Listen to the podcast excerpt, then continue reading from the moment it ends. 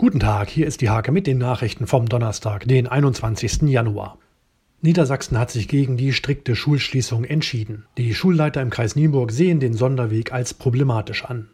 Seit der Neueröffnung ist Linzburgs Waldspielplatz ein Magnet für die ganze Region geworden. Das betonte Bürgermeister Jürgen Leseberg im Rahmen von Bilanz und Ausblick.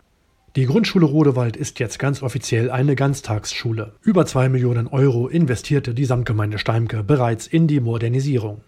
Der Prozess gegen eine Lockumerin wegen versuchten Mordes wird immer undurchsichtiger. Es bleibt zu klären, wie krank das Opfer, ihr Ehemann, wirklich war.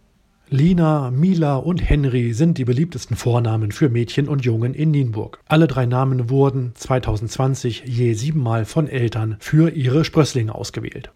Diese und viele weitere Themen lest ihr in der Hake vom 21. Januar oder auf www.diehake.de.